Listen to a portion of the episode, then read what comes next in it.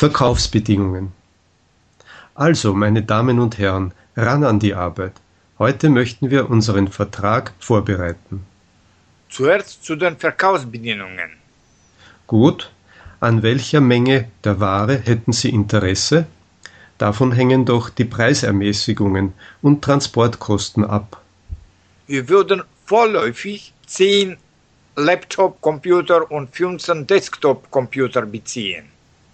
Bei diesen Mengen können natürlich keine Preisnachlässe gewährt werden, denn 5% Rabatt gibt es erst ab je 30 Stück. Das ist klar. Aber später wird die Ware nachgekauft. Sie kann auch telefonisch und anschließend zusätzlich schriftlich bestellt werden, nicht wahr? Jawohl. Jedes Bestätigungsschreiben gilt als Vertragsantrag, das heißt als Angebot zum Vertragsabschluss, und der Vertrag kommt mit unserer schriftlichen Auftragsbestätigung bzw. mit der Lieferung zustande.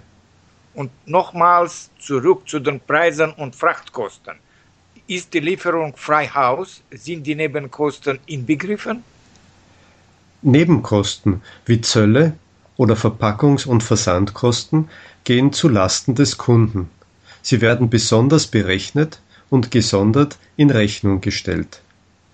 Also, wenn ich es richtig verstanden habe, gelten die Preise ab Werk. Ja, die Transportkosten übernimmt der Käufer.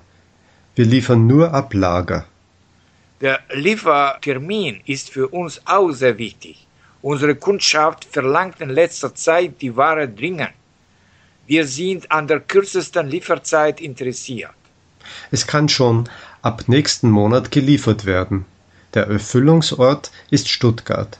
Wir behalten uns aber das Recht vor, den Versand auch von einem anderen Ort innerhalb Deutschlands oder Österreichs aus durchzuführen. Ist Ihnen das recht? Ja, das passt uns gut.